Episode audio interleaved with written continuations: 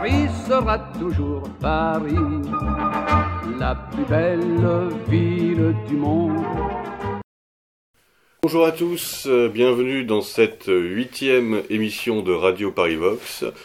Huitième émission, comme le temps passe. Euh, Xavier aimant toujours au micro et toujours en compagnie de Jean Ernis. Jean, bonsoir, bonjour. Bonjour Xavier, comment vas-tu? Eh ben, on fait aller, comme tout le monde, je crois. Mais en tout cas, très euh, content de retrouver les, auditeurs de Radio Paris Vox et de Méridien Zéro, comme à chaque numéro. Alors aujourd'hui, euh, à l'approche de la date du 9 mai, nous avons décidé de parler d'un sujet euh, peut-être un peu plus grave que ceux que nous avons abordés jusqu'à présent. C'est celui de la mémoire de nos martyrs, euh, du souvenir de ceux qui sont tombés pour leurs idéaux, des idéaux que nous partageons, en tout cas en grande partie en, général, en tout cas de parler de ces hommes d'honneur qui ont mis leur peau au bout de leurs idées, comme on dit. Alors ce qu'on va faire, c'est qu'on va évoquer un certain nombre de ces figures. Alors le but, ce n'est évidemment pas d'être exhaustif, on ne va pas parler de tous les, les, gens de notre euh, camp idéologique au sens large qui, ont, qui sont allés jusqu'au sacrifice suprême, mais juste prendre quelques exemples représentatifs, car le but est surtout de euh, rappeler, euh, de nous rappeler, de rappeler à chacun d'entre nous l'importance du souvenir, de la mémoire, et d'honorer ces personnalités hors du commun. Donc, euh, on va peut-être euh, commencer un petit peu par ordre euh, chronologique, par non, enfin Jean, je te laisse, je te laisse la parole. Bah, je te proposais de donner une définition martyr déjà. alors, martyr, le mot peut paraître fort pour certains, mais il convient de le redéfinir. Et je pense qu'il est, c'est un terme qui est bon et qui convient très bien à notre esprit. Donc, un martyr, c'est une personne qui a subi la mort une cause à laquelle elle s'est sacrifiée. Alors ça peut être une cause religieuse, on l'a vu à travers l'histoire, on peut penser à certains personnages, euh, et ça peut être une cause également, euh, un engagement qui peut être euh, politique. Et ça va plus être le fond de notre, de notre émission aujourd'hui. Donc il convient d'identifier ces martyrs chacun, chacun et de les honorer et euh, peut-être qu'on peut commencer euh, euh, par le 6 février 1934. Qu'en penses-tu? Tout à fait. Pour introduire le 6 février 34, je vais vous lire ce qu'en écrivait Emmanuel Ratier dans les éphémérides nationalistes. Donc Emmanuel Ratier également, grand personnage à qui on peut rendre hommage, journaliste de combat émérite. 6 février 1934. Après le suicide, entre guillemets, de l'escroc Stavisky,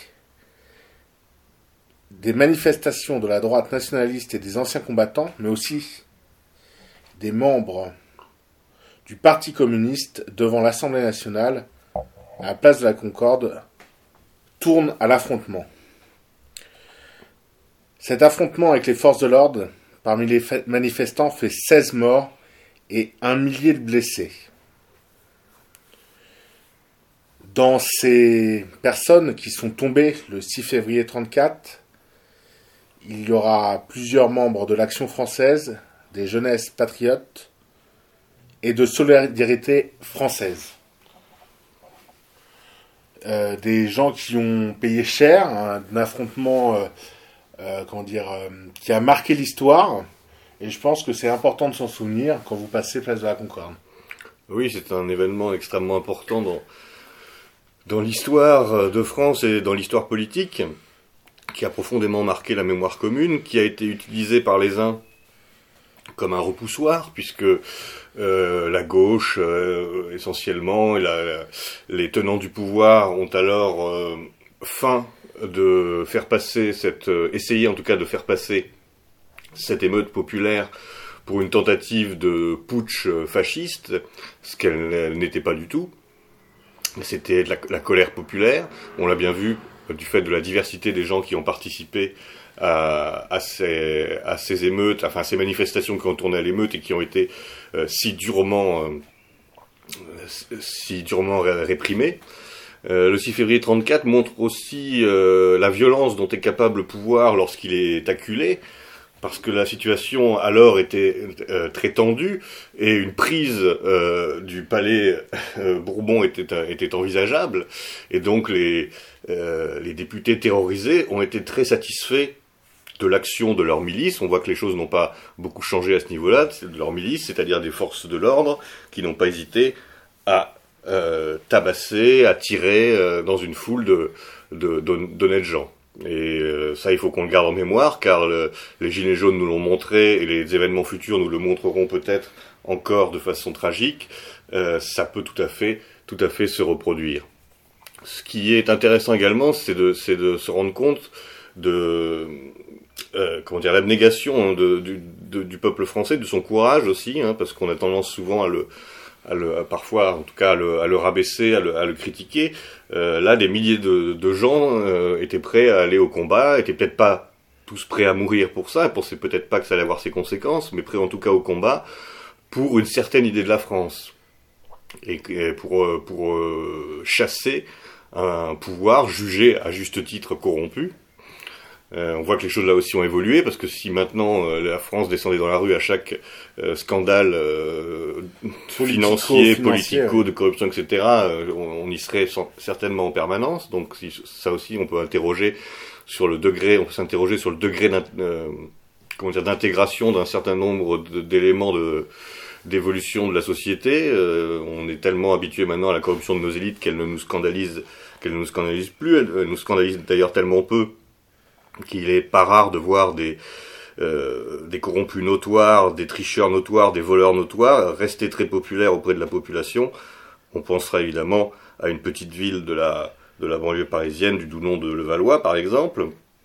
Euh, enfin, on va pas tirer sur les ambulances, mais bon, c'est quand même révélateur d'un état d'esprit qui a, qui a changé de abat les voleurs à réalisons les voleurs pour revenir sur le sujet qui, nous, qui nous, intéresse, ce, ces morts euh, doivent en effet euh, méritent d'être euh, honorés, en tout cas de ne pas être oubliés déjà, c'est la première, euh, la première chose, puisque évidemment l'histoire officielle ne, ne, leur rendra pas hommage, donc c'est à nous, euh, c'est à nous de, de, nous en souvenir, c'est à nous de les honorer, c'est à nous de raconter leur histoire, leur tragédie, et ça, quoi que l'on pense de euh, l'engagement idéologique des uns et des autres, quoi que l'on pense de des organisations qui ont appelé à, euh, à cette manifestation. Là, on est au-delà de, on au-delà de ces considérations. Le 6 février euh, 34 appartient d'une part à tous les Français, mais plus encore à tous les nationalistes, à tous les patriotes. Et donc, point de querelle de chapelle quand il s'agit d'honorer nos morts et donc il n'est pas nécessaire d'être ni royaliste, euh, ni d'action française ou d'inaction française, comme disaient certains à l'époque, euh, pour pour s'accaparer, enfin pour euh, euh, s'approprier euh, cette histoire tragique, la la relayer, la raconter, et encore une fois se souvenir. En effet, merci Xavier. Alors il y a des gens qui ont été abattus par les forces de l'ordre comme le 6 février 1934 dont nous venons de parler. D'autres personnes sont passées sous les armes euh, de l'État français. On peut penser à Brasillac, qui est aussi décédé un 6 février 1945, ce coup-ci. On peut penser également à Bastien Thierry, qui a payé euh, son engagement jusqu'à la mort également. Et euh, pour rester sur le, les personnages qui tourne autour de l'Algérie française, je pense qu'on peut s'intéresser à Jean de Brême. Qu'en penses-tu? Oui, autre, autre grande figure, Jean de Brême, qui est donc euh, né à Paris et qui sera euh, abattu par la police également à Paris un, 18 avril. Alors Jean de Brême était euh, journaliste, a été journaliste, écrivain, mais il a surtout été un soldat. Il était para. Il, a été, il était euh, sous-officier, je crois, de, de, parachutiste et il a participé euh, à ce qu'on appelait les événements d'Algérie, donc à ce qui était la guerre d'Algérie. Et lorsqu'il a été euh, démobilisé après, après ses campagnes et ses combats là-bas, il a continué à soutenir euh, la cause de l'Algérie euh, française. Alors, euh, il est devenu activiste, il est devenu journaliste dans, plusieurs revues et il a, rejoint, il l'OAS dès la création de cette organisation secrète dont il est devenu un membre, un membre actif. Et il a participé ainsi à plusieurs opérations de l'OAS jusqu'au jour où il a été conduit à euh, abattre euh, un dirigeant de banque dont le nom euh, Henri Lafont, Henri Lafont, oui, dirigeant de, de l'Union bancaire parisien, je crois, c'est ça, la Banque de l'Union parisienne. à qui il était reproché de ne pas avoir accepté de témoigner en faveur des, des accusés du, de l'attentat du, du petit Clamart. Euh, la légende veut que, euh, en tirant, euh, Jean de Brême ait dit euh, de la part de Bastien Thierry. Donc, il était évidemment recherché par la police. Et quelques semaines après, il a été repéré à Paris, dans le 5e arrondissement, près de sur la montagne Sainte-Geneviève. Il a essayé à ce moment-là de voler une voiture pour tenter d'échapper aux forces de l'ordre, qui ont fait feu et qui l'ont euh, qui l'ont abattu. Euh, Jean de Brême est, euh, est donc encore une fois euh, un, exemple de, de, de militant ayant poussé son, son combat jusqu'à jusqu'à son extrême l'extrême absolu, si je puis dire. Alors évidemment, certains diront, pourront dire, oui, mais bon, euh, c'était aussi un assassin, euh, il a battu euh, un homme. alors ça, c'est évidemment des problématiques que, l'on peut se poser, mais c'était un, homme qui se pensait et qui était en guerre et qui a commis des actes qu'il jugeait être des actes de guerre. On pourra, chacun pourra avoir son, opinion, mais ce qui est sûr, c'est qu'en tout cas, il n'a jamais manqué de courage et qu'il a, de toute façon, payé le, le plus lourd tribut pour, euh, pour, ses, pour, pour ses actions. Donc on n'est pas là sur une euh, sur un crime crapuleux, on est là sur un crime d'honneur. Donc Un crime poli- un, un Politique. assassinat politique, en tout cas. et on est sur euh, autre chose. Je veux dire, euh, il y a une mythification, par exemple, d'un personnage comme Jacques Messrine dans certains milieux. Euh, on n'est pas du tout sur la même chose. Dire, non, non, Jean mais- de Brême, euh, on parle de quelqu'un qui était euh, dans un accomplissement politique, dans un engagement total. Euh, il nous a laissé un ouvrage assez massif que je vous invite à lire. le testament, testament d'un Européen qui a été publié après sa mort et qui est un livre en effet une sorte de somme sur sur l'histoire européenne, sur les, valeurs européennes et aussi évidemment sur son, son propre parcours, la question de euh, de l'Algérie euh, notamment. C'est un, un très beau livre euh, qui en effet change un peu des, des, petites brochures qu'on qu'on qu'on aime actuellement, mais qui méritent euh, qu'on s'y immerge quelque temps. On mettra en lien de cette émission, comme on le fait régulièrement, une notice qui a été écrite par l'Institut Iliade sur Jean de Brême, qui est très belle et qui vous permettra de mieux le connaître et de replacer dans, dans un contexte plus généraliste euh, euh, son combat. Après avoir traité de Jean de Brême, je te propose, euh, Xavier, que nous parlions d'Alain Escoffier. Oui, tout à fait. Autre, autre figure martyre de la, de la cause nationaliste. Peut-être qu'avant de parler d'Alain Escoffier, on pourrait écouter une chanson. Qu'en penses-tu? Ah, bah, tout à fait, puisqu'en effet, plusieurs, plusieurs groupes ont rendu hommage euh, à, à Alain Escoffier, euh, des groupes euh, italiens notamment, euh, et- mais aussi des groupes français, dont Hotel Stella, avec ce titre Alain. Alain, voilà.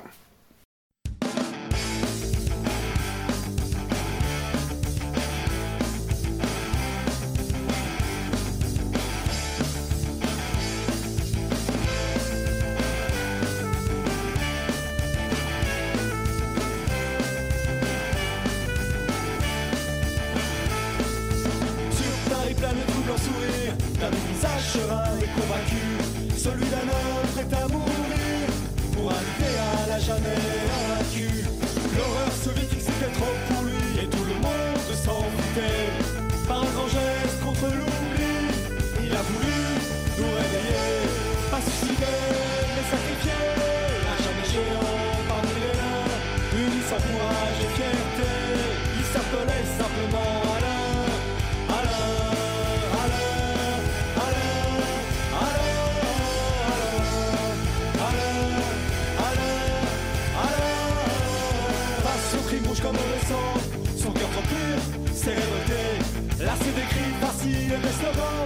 Il a choisi l'ultime autodafé, c'est sur les Champs-Élysées, avis de tous les mirages du monde, qu'il a décidé de s'y voler, face à la vitrine d'un bête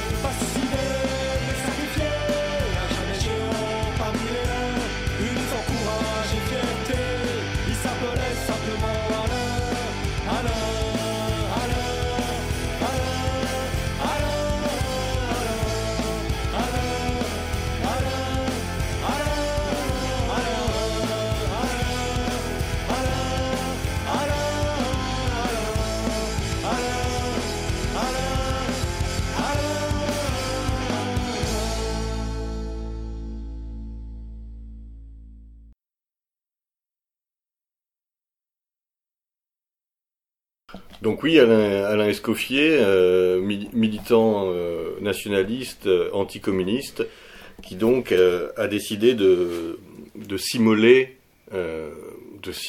par le feu devant, devant le siège de l'aéroflotte à, à Paris. C'était le 10 février 1977. Alors, je comme tu l'as dit, devant le siège de l'aéroflotte, l'aéroflotte, pour les plus jeunes auditeurs qui ne le connaîtraient pas, c'était la hum, compagnie aérienne soviétique, en fait, de l'URSS. Euh, donc, en étant implanté sur les Champs-Élysées, c'est-à-dire que c'était un peu une sorte d'ambassade, toute proportion gardée, mais euh, c'est un lieu de respectabilité, dirons-nous, du soviétisme en France et à Paris. Il avait euh, décidé se rassembler devant l'aéroflotte pour euh, manifester. Il y avait une centaine de manifestants, plusieurs centaines de manifestants euh, euh, qui étaient là. Donc le but de cette manifestation était de dénoncer le, soviétisme et le communisme et ses crimes. Et au beau milieu de cette manifestation, Alain est sorti. Il a sorti un, bidon d'essence, euh, euh, s'en est aspergé et il décide euh, de rentrer au sein du siège de l'aéroflotte et de là il s'asperge d'essence et il s'enflamme. C'est un geste qui est très violent, qui est choc. il est gravement brûlé, il est transporté à l'hôpital de façon urgente et il décède de ses blessures. Cette euh, mort euh, qui, est, euh, qui est vraiment forte, brutale, vraiment, elle est, je elle est extrême. D'où la nécessité de, de rendre hommage. sa femme expliquait que il n'était pas fou, parce qu'il a été très vite décrit comme fou dans la presse, notamment. Et elle a dit, je le cite euh, à l'époque, ce qu'elle avait expliqué dans Rivarol à l'époque, Alain s'est suicidé pour des raisons politiques. C'était un croyant et un mystique. Il n'avait pas le sentiment, en s'immolant comme les martyrs, de s'éloigner de Dieu. On peut euh, rapprocher euh, sa mort de celle de Yann Pallard. Oui, bien sûr, et c'est vrai que ces, morts euh, volontaires euh, sont un peu différentes de celles qui sont, euh, comment dire, subies sous les balles de l'adversaire ou sous les balles de l'État. Elles, elles vont choquer un certain nombre de personnes, et notamment, évidemment, en premier lieu, les catholiques, puisque le, suicide est rigoureusement interdit par le, catholicisme, et certains peuvent dire que c'est en effet une, comment dire, une, une, Provocation. une façon de, de, de, de s'affranchir des règles du, du catholicisme et donc euh, quelque chose d'encore plus, euh, d'en- d'encore plus grave. Euh, c'est évidemment tout à fait dé- dé- défendable. Euh, encore une fois, il, on, dans, dans les hommages que nous donnons et que nous essayons de, de transmettre, on, on s'extrait un peu d'une position euh, morale pour ne retenir de ces, de ces gestes que leur sens et euh, leur, euh, leur portée et leur courage. Euh, pour le reste, bien sûr, c'est pas à nous de, de, juger. Euh, ils le seront, euh, comme chacun de nous, euh, plus tard. Donc, euh, on parlera d'autres cas de mort volontaire euh, en écartant, euh, voilà, cette, euh, ce- cet, as- cet aspect-là qui n'est pas notre, euh, qui n'est pas notre propos. Euh, sur le sur l'aspect euh, la folie aussi, c'est aussi quelque chose moi qui euh, m'a choqué parce qu'en fait, on est dans un, monde qui est tellement peu habitué à voir des gestes extrêmes que quelqu'un qui commet un geste extrême est immédiatement euh, considéré comme un comme un fou ou comme un déséquilibré. Maintenant, on, on, le dit. Alors, euh, je pense que c'est en effet des actes qui sont choquants et qui donc surprennent, mais les mettre immédiatement sur le sur le compte de la de la folie, c'est un peu euh, triste, c'est un peu euh, rabaissant pour ces gestes-là, et si- parce que à ce compte-là, il y a beaucoup de choses qui pourraient être mises sur le, le compte de la folie, alors qu'en fait elles sont à mettre sur le compte du courage. Euh, sortir euh, d'une tranchée euh, face à une mitrailleuse, on pourrait considérer que c'est de la folie. Euh, charger sa broclaire face à des euh, chars blindés, on pourrait considérer que c'est de la folie, etc., etc. Si aujourd'hui tout ce qui sort du confort bourgeois euh, devient de la folie, c'est euh, la mort à terme de l'héroïsme. D'ailleurs, on peut, on peut se demander si on n'est pas quasiment à cette étape-là, mais en tout cas, dénigrer ce genre d'acte me paraît tout à fait contre-productif. Évidemment, il ne s'agit pas d'inviter les gens à le reproduire. Évidemment, ce n'est pas une question de, montrer ces actes comme des modèles. C'est de s'inspirer de la foi en la cause, de la foi en, en ses idées, qui peut mener, euh, dans, des cas euh, rarissimes, extrêmes, etc., à des choses, euh, encore une fois, dramatiques. Mais encore une fois, bien sûr, il ne s'agit pas d'inviter à l'imitation, ça n'aurait pas de sens, ce serait grotesque, ce serait criminel même. Euh, c'est l'esprit euh, voilà, dont il faut s'inspirer, et c'est surtout respecter ceux euh, qui ont fait le choix, le choix terrible, le, choix extrêmement difficile de, ce genre de mort. Je te propose de revenir un petit peu sur Yann Pallard. Donc Yann Pallard, évidemment, euh, n'est pas français. Yann Pallard était tchèque, mais nous sommes européens et je pense que le fait de s'intéresser aux Européens est intéressant également. Yann Pallard euh, s'est euh, immolé sur la place Vlasenslas, pardon, à Prague. Il décède trois jours après, donc je vous imaginez les souffrances pendant trois jours euh, liées à des brûlures, euh, ça devait être quelque chose d'atroce. Et très vite, euh, il a été traité de fou, encore une fois. Alors que malheureusement, la chance, entre guillemets, qu'il y a, c'est qu'il a pu délivrer son témoignage dans ces trois jours de souffrance et d'agonie. Il a pu raconter son histoire. On peut voir certains films, certains livres. il y a une, une certaine historiographie qui s'est euh, qui s'est développée autour de sa mémoire et je vous invite à vous y intéresser. C'est un personnage très intéressant. On parlait de mort volontaire. Alors je sais qu'on n'est pas forcément dans le dans le comment dire dans la chronologie, mais peut-être qu'on peut s'intéresser au personnage de Dominique Vénère. Bien sûr, oui, euh, parce que c'est quelqu'un qui a marqué énormément notre mouvance politique et idéologique. Et là aussi, euh, sa mort nous a frappé, a surpris. Euh, D'ailleurs, c'était le but en partie de celle-ci, de, de, sortir les Européens de, de leur dormition. Euh, ça a été, ça a été en effet un, un coup de tonnerre. Je rappellerai la date, pardonne-moi, je t'en prie. Donc la mort de Dominique Vénère a eu lieu le 21 mai 2013, donc il est à bientôt 7 ans déjà.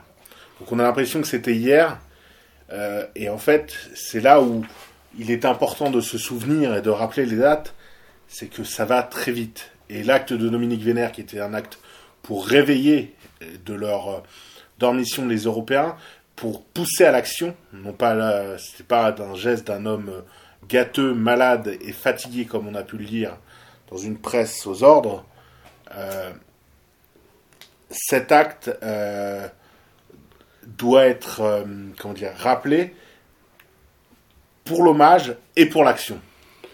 Oui, on, est dans le cadre des autres exemples euh, évoqués. Alors là, il y a évidemment un aspect euh, supplémentaire qui a pu choquer les gens, c'est le lieu qui a été choisi.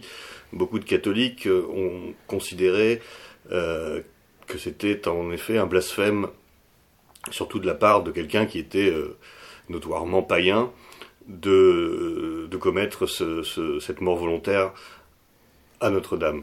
Évidemment, bon, euh, encore une fois, les gens peuvent penser, euh, peuvent penser ça. Nous écartons, nous, cet aspect pour nous concentrer, encore une fois, sur la portée euh, politique et sur le sens, le sens de ce, geste.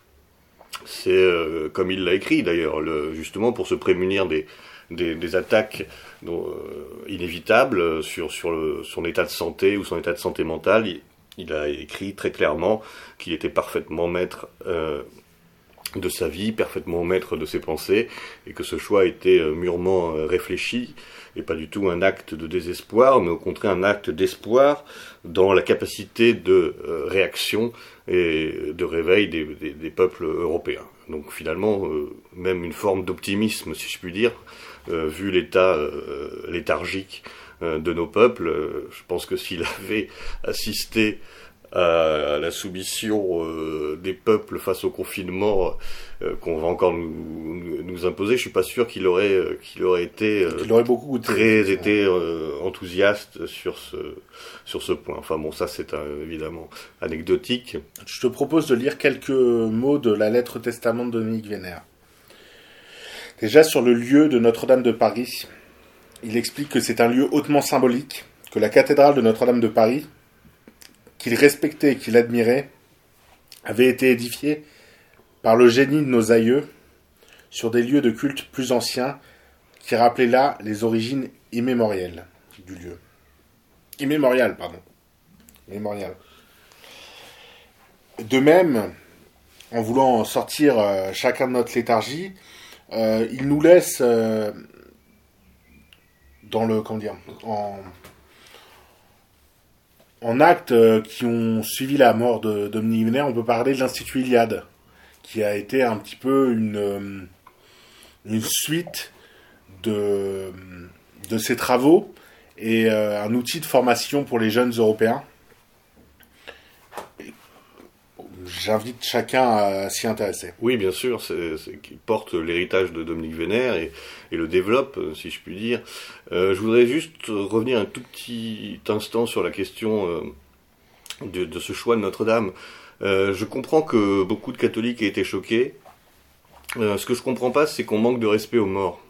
Parce qu'en effet, si nos églises sont sacrées, euh, la mémoire des morts est sacrée également. Et tu disais qu'il a, il a une presse aux ordres qui a dit des saloperies sur Dominique Vénère, mais malheureusement, il n'y a pas eu qu'elle. Il y a heureusement très peu, mais il y a quelques folliculaires qui, dans une presse dite incorrecte, se sont permis de cracher sur le cadavre encore chaud de Dominique Vénère. Et ça, je trouve ça inacceptable, parce qu'on peut ne pas être en euh, accord, on peut être choqué, on peut on peut ne pas aimer le personnage de Dominique, de Dominique Vénère, mais euh, aller jusqu'à euh, sentir la nécessité de l'attaquer, de le, d'essayer de le ridiculiser, de, Le souiller. de le souiller, de, euh, de rapprocher son geste terrible des actions des fémènes dans les églises. J'ai j'ai trouvé ça à l'époque particulièrement odieux, et c'est des choses que personnellement je ne peux pas oublier, et des gens qui ont écrit ce genre de choses me paraissent s'exclure de façon définitive de notre communauté de pensée. Euh, la- le on peut avoir des désaccords idéologiques surtout sur beaucoup de choses, on peut être euh, véhément dans ces euh, disputes, disputes politiques, etc. Mais je pense qu'il y a une limite, c'est celle du, du respect des morts, et c'est un peu aussi ce qui, je crois, nous distingue de nos adversaires. Voilà, j'ai- je regrette vraiment qu'il y qu'il y ait eu ce- ce- parfois cette, cette tendance, heureusement très, euh, très marginale. Euh, voilà, c'est tout ce que je voulais dire. Quelque chose d'intéressant à voir, que ce soit sur les, derniers personnages qu'on a cités, c'est qu'ils nous ont laissé euh, euh, tous euh, des testaments. Donc, leurs testaments, bien souvent, sont soit un testament, soit des ouvrages qu'il convient, auxquels il convient de s'intéresser. On parlait de, Jean de Brême qui avait laissé un, un ouvrage conséquent. Dominique Vénère laisse une grande. Euh, une grande œuvre littéraire derrière lui, riche, euh, dont, je vous conseille de, vous y intéresser. Et euh, c'est assez drôle parce que Xavier et moi-même, nous portons tous les deux des t-shirts militants aujourd'hui. Et euh, Xavier arbore un t-shirt euh, euh, où il est inscrit chacun de nous est le dernier des Européens, qui est un, une phrase euh, de Jean de Brême. Et moi-même, je porte un t-shirt euh, qui arbore euh, le cœur rebelle euh, dans le dos, euh, qui est une phrase euh, de Dominique Vénère, hein, qui fait référence à un de ses ouvrages. Et euh, on est nombreux à porter, à arborer ces, ces maillots, sans parfois, euh, pour certains, connaître le sens ou euh, avoir lu tous les ouvrages. Et quand on a un slogan ou sur un t-shirt, c'est pas un slogan. Il y a quelque chose derrière, il y a une personnalité, il y a une histoire. Et j'inviterai chacun de nos auditeurs à regarder sa, sa garde-robe, euh, sa garde-robe militante notamment, et de s'intéresser un petit peu à ce que veulent dire euh, ces phrases marquées sur le dos de nos t-shirts, et euh, qui est bien plus euh, qu'un simple slogan qui fait bien et qui fait euh, super guerrier. Il y a des vrais guerriers derrière, il y a des vrais euh, hommes qui se sont donnés et qui ont qui sont battus jusqu'à en mourir. Et c'est ça qui est intéressant, je pense. Je te propose qu'on poursuive euh, notre euh, notre comment dire euh, notre euh, nos hommages en s'intéressant peut-être euh, et c'est malheureusement d'époque à Sébastien Desieux.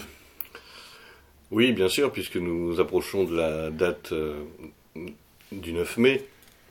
Donc Sébastien Desieux, qui était un, un jeune militant de, l'œuvre française, qui donc participait le 7 mai à une manifestation contre l'impérialisme euh, américain, organisée par euh, plusieurs organisations, euh, euh, légionnaires, je crois, l'œuvre, peut-être d'autres d'autres partis. Cette manifestation avait été évidemment, comme quasiment toujours, interdite par le pouvoir. Donc, euh, une, une fois encore, la, les, les milices républicaines ont débarqué pour, pour disperser le, le rassemblement.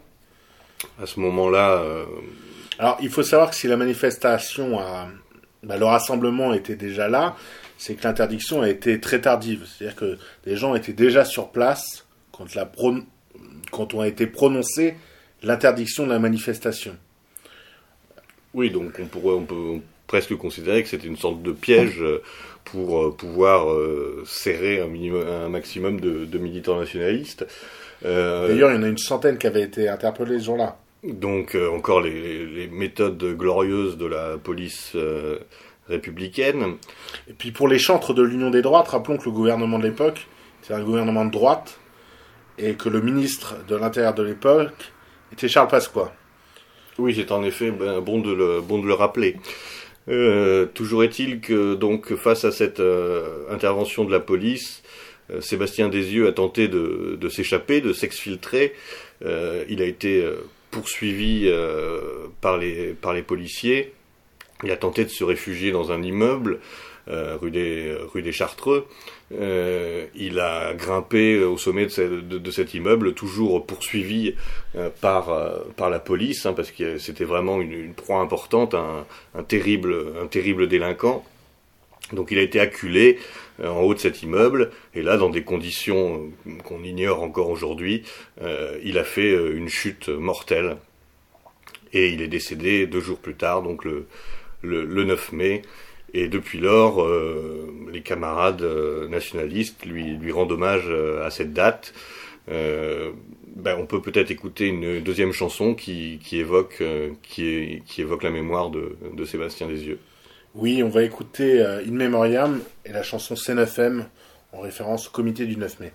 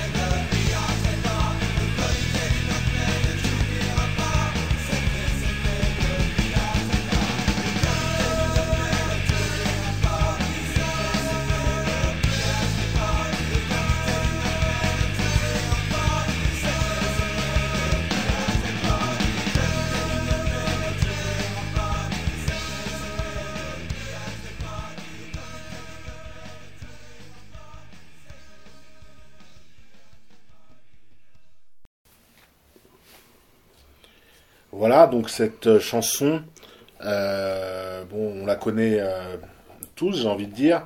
Il est toujours bon de l'écouter en pensant à Sébastien. Précisons que Sébastien Desieux est décédé à 22 ans. C'est... Voilà, 22 ans. Donc on est sur quelqu'un qui est tombé pour, pour ses idées, comme les autres, que nous avions cités avant, et il convient de leur rendre hommage. On a rendu hommage à plusieurs euh, personnalités euh, plus ou moins connues. Il y en a d'autres. Il convient à chacun d'honorer euh, ses morts et d'honorer les gens près de chez soi, près plus proches de ses idées. Et il convient de ne pas oublier. On pourrait faire une litanie et rappeler bien d'autres martyrs, bien plus anciens, plus récents, je te propose peut-être, Xavier, de nous intéresser aux différentes formes de commémoration. Oui, bien sûr. Euh, des commémorations, il y en a plusieurs. Il y a plusieurs types. Il y a les commémorations officielles qui sont organisées par des par des groupes euh, politiques. Euh, ça va être le cas, bon, en Italie par exemple pour la Calarencia, tous les 7, jan- les 7 janvier, organisés notamment par par Casa Pound, qui sont des, des réunions importantes avec un défilé très très conséquent. Euh, c'est une forme d'hommage importante. Quand on peut les organiser, c'est bien. Euh, c'est euh, c'est évidemment toujours impressionnant de participer à ce, genre de, d'événements massifs, collectifs, communautaires. Mais la mémoire, elle ne dépend pas uniquement du nombre de gens présents, même si évidemment, plus il y a de personnes, mieux c'est. Euh, ce qui compte, c'est que de maintenir un, flambeau et un flambeau, ça peut être une seule euh, une seule personne ou deux trois ou quatre ou cinq. Donc euh, on peut faire aussi des hommages évidemment individuels. On peut faire des hommages physiques, c'est-à-dire en étant présent sur les lieux de commémoration. On peut aussi faire des hommages par la pensée, quand on est empêché de le faire, par la prière, pour ceux qui sont croyants, c'est important aussi. Euh, on peut faire des hommages surtout euh, personnels et discrets. Le but, ce n'est pas de montrer qu'on a fait un, hommage, c'est de faire cet hommage. Euh, on peut aller déposer des, des fleurs sur une tombe. euh, on peut aller euh, se recueillir quelques instants euh, sur, sur une tombe également. On peut aussi mettre un cierge dans une église.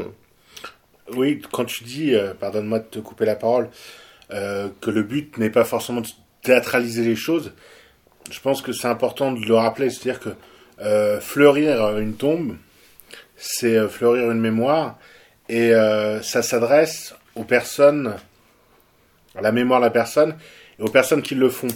On n'a pas forcément besoin de surmédiatiser la chose, de, faire euh, 18 reportages photos, des vidéos multi-angles l'hommage, c'est quelque chose de solennel. Après, chacun le vit comme il a envie de le vivre. Je dis pas qu'il faut pas faire de reportage photo ou vidéo euh, lorsqu'il y a des Matière, d'hommage. faire, bien sûr, on parce l'a que on l'a déjà fait nous-mêmes d'ailleurs. c'est aussi une forme de, de diffusion de l'hommage. Donc, euh, mais en effet, euh, toutes ces formes d'hommage ne sont pas euh, Ne doivent pas primer sur le fond. ne sont, puis elles ne sont pas incompatibles entre elles. C'est-à-dire qu'on peut très bien euh, euh, aller euh, à une enfin à une commémoration collective et euh, la veille ou le lendemain faire un, un petit euh, pèlerinage personnel, euh, plus intime et peut-être euh, euh, plus intérieur.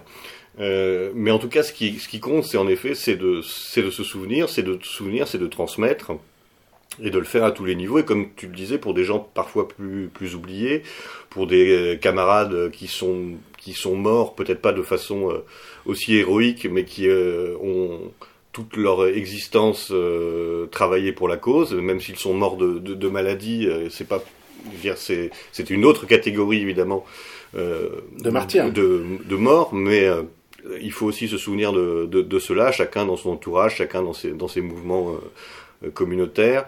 Euh, Ces dernières semaines, on a deux personnalités de la cause patriote identitaire qui sont décédées. On peut penser à Roger Hollande, on peut penser au docteur Dor, de personnes qui sont mortes de leur belle mort, des, des nonagénaires, donc des gens qui étaient assez âgés.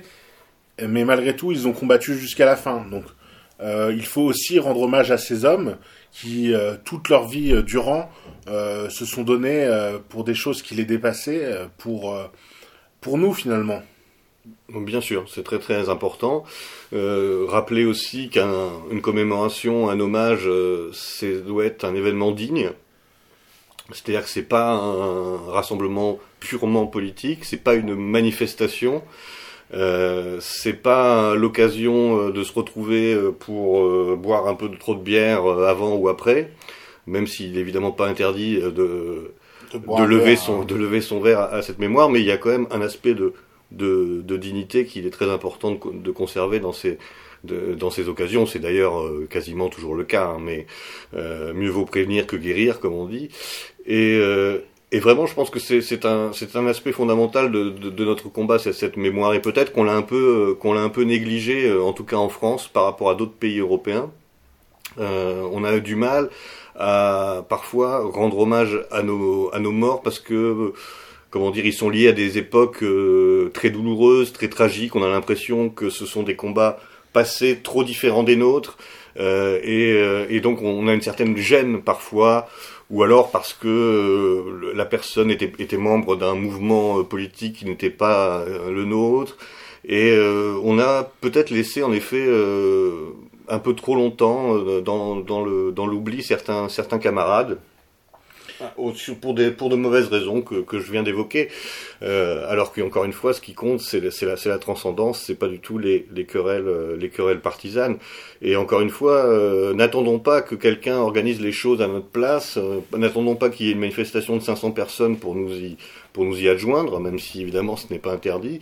Moi, je me souviens de commémorations qui avaient été faites au tout début d'un mouvement identitaire euh, où nous étions quatre ou cinq devant l'aéroflotte, euh, cinq ou six sur la montagne euh, sur la montagne Sainte-Geneviève. Donc voilà, et c'était quand même l'occasion de, de, marquer les choses, de, de et d'honorer ses morts. de la même façon, je me souviens, ce qui est aussi une forme d'hommage, mais très différent évidemment, au début de la marche pour la fierté parisienne, donc l'hommage à Sainte-Geneviève.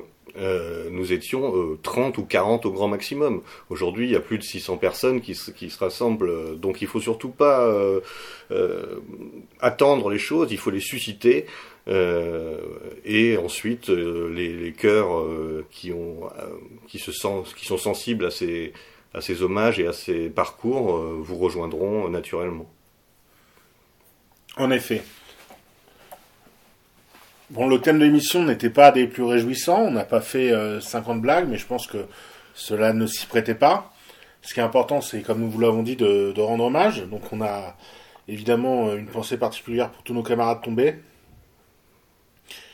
Xavier, est-ce que tu veux conclure euh, cette émission euh, peut-être euh, sur des d'autres sujets, l'actualité, euh, quelque chose. Ah oui, on va peut-être euh, terminer sur des sur des notes un petit peu plus un petit peu plus légères, même si ce, ce souvenir c'est pas forcément c'est pas forcément triste, hein, c'est aussi un, une occasion de de solidarité communautaire, de, de, de, de réunion, en tout cas de réunion en pensée à l'heure actuelle. Et motif de fierté également. Et motif de, de, de fierté. Euh, donc n'oublions pas évidemment la, la joie et ne tombons pas dans, dans le quelque chose de, trop, trop sinistre. Euh, oui, euh, plusieurs petites choses. J'aurais voulu, euh, je l'ai déjà fait, enfin nous l'avons déjà fait à cette antenne. Je voudrais féliciter tous les tous les camarades qui continuent à, à, s'investir malgré le, confinement. on a parlé des initiatives radio, radio virus, etc., etc. Les gens qui continue à produire, euh, à produire des textes de réflexion, euh, euh, évidemment, des analyses, etc. Les analyses, c'est jamais suffisant. il faut aussi l'action, etc. Mais c'est indispensable, c'est un préalable indispensable. Donc on peut également euh, saluer Octorum qui continue à faire des maraudes actuellement à, Versailles. Fait, les, les, les, formations en ligne, on a vu plusieurs interventions euh, tout à fait brillantes de Julien Langella, euh, notamment Victor Aubert, Victor Aubert qui continue. Donc ça permet de faire de la formation, ça permet surtout de ne pas s'assoupir en ces temps d'écrasement, en ces temps de, de, quasiment de séquestration. C'est fondamental de maintenir une activité pour préparer les choses, pour préparer l'après parce qu'on nous, il nous a, les temps qui, vont surgir risquent d'être, risquent d'être compliqués. Il faut surtout pas laisser le terrain à nos adversaires. Il faut pas leur laisser la possibilité de repartir comme si, comme si de rien n'était. Donc, donc ce travail euh, de fond est, indispensable et je félicite euh, et j'encourage tous ceux qui, y participent euh, à l'heure actuelle.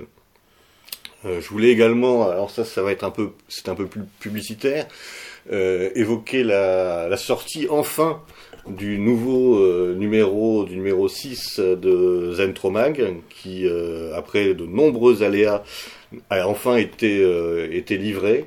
Donc les abonnés devraient recevoir, devraient recevoir prochainement leur numéro. pour les abonnés à l'étranger, ça risque d'être un tout petit peu plus long vu l'état de, de, la poste à l'heure actuelle. Et d'ailleurs, même pour les, les, abonnés français, si vous ne l'avez pas, sachez c'est la Poste qui est responsable et pas nous. Les petites mains ont fait le travail. Mais en tout cas, c'est dans les c'est dans les tuyaux. Euh, pour tous ceux qui seraient intéressés, qui ne sont pas encore abonnés ou qui voudraient acheter euh, des, des, des, numéros euh, à l'exemplaire, je, les invite à nous contacter. Euh, une seule adresse, zentromag.gmail.com gmail.com. Z-E-N-T-R-O-M-A-G gmail.com. Tout à fait. Merci de cette brillante euh, précision. Ouais, Je, je me suis entraîné toute l'après-midi, je suis assez, assez satisfait. Merci à tous, en tout cas, de nous avoir écoutés. On va conclure cette émission sur euh, le, la cavalcade, donc euh, le J'avais un camarade traduit, euh, d'ailleurs par Jean de Brême, donc euh, personnage que nous avons cité dans cette émission. Euh, chant euh, profond que, dont nous vous invitons à écouter les, les paroles. Tout à fait. Et euh, bonne continuation à tous. Prenez soin de vous. À bientôt, au revoir.